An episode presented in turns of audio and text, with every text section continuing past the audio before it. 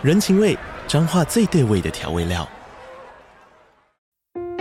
人，你在这端，我在那端，各自忙碌又相互牵挂。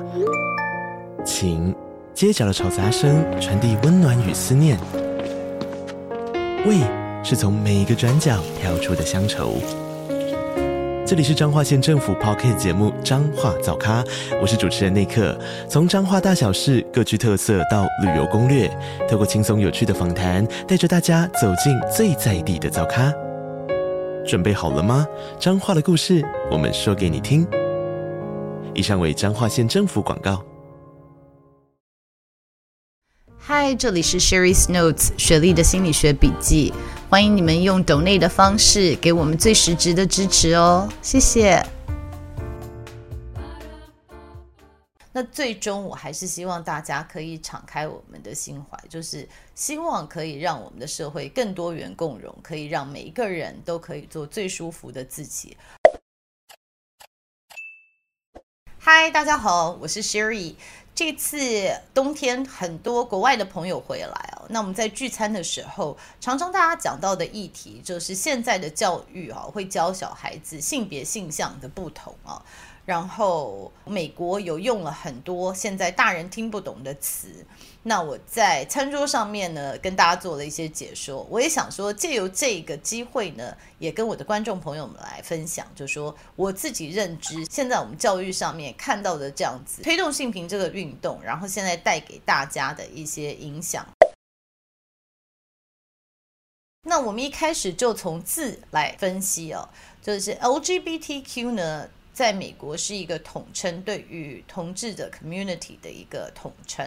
L 就是 lesbian，也就是女同性恋者；G 是 gay，男同性恋者；OGB，B 是 bisexual，也就是双性恋者；T T 是 transgender，也就是变性；然后 Q 就是 questioning，就是我在怀疑自己的性向，或者是 queer，queer 也是嗯另外一个以前是。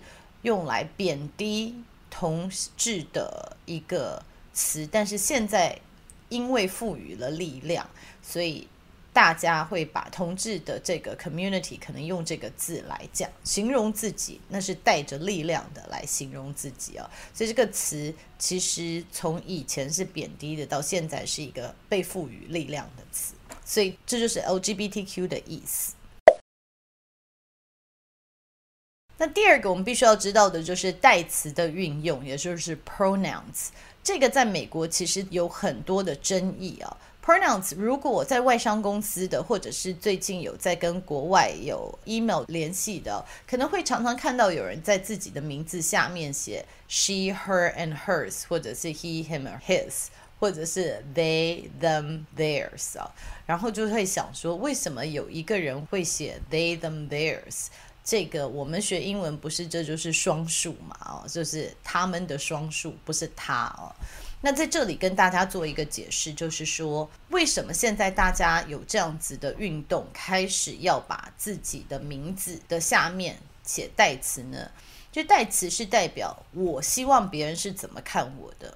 所以，我们一开始生下来是赋予我们的生殖器官、哦，就是我们与生俱来的。可是，我们知道我们的生殖器官，尤其是有的人是 intersex，intersex 有的人是两种器官都有，或者是他的器官并不能让医生很明确的看出来他到底是哪一个性向。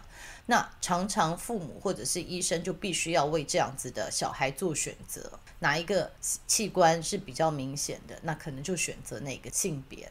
但是我们必须要理解，在我们所有的人中，有一个 percentage，就是有一群人，他们其实是他们对自己的认知，并不一定跟他们的生殖器官一样。也就是说，也许我有女性的生殖器官，但是我的内心其实是一个男性，好，或者是男性的生殖器官，他的内心是女性。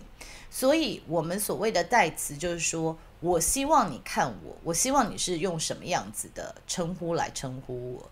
就是也许我的外表看起来是女性，可是我自己的自我认知是男性的时候，就请你在称呼我的时候用 he, his or him。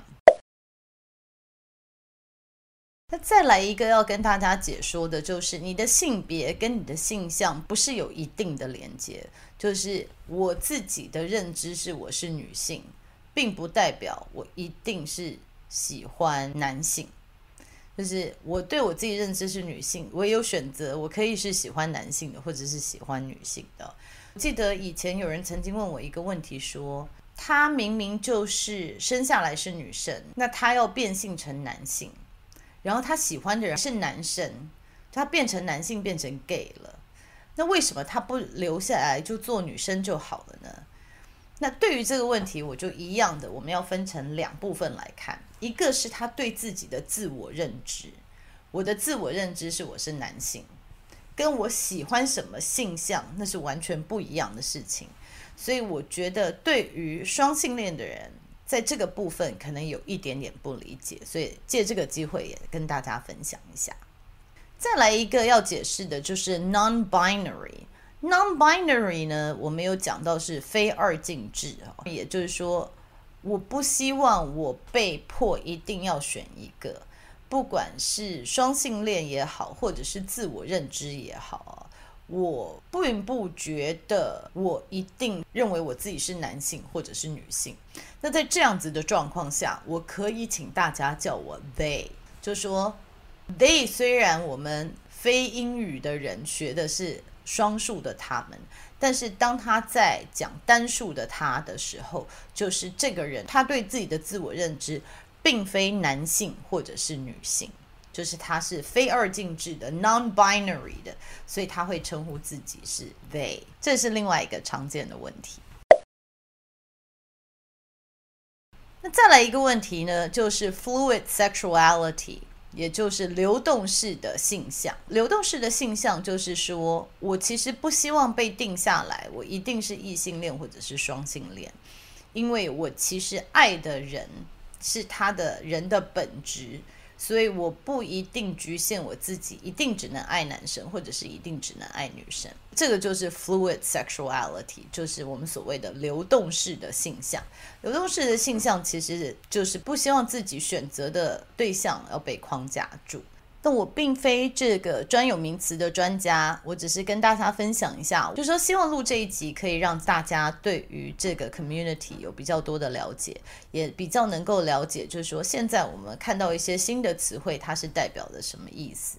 那最终我还是希望大家可以敞开我们的心怀，就是希望可以让我们的社会更多元共融，可以让每一个人都可以做最舒服的自己，而不会觉得说，哎，这样子好怪。就是也不会随意的去批判他人，嗯，好，那我们今天就讲到这里了，我们下次见，拜拜。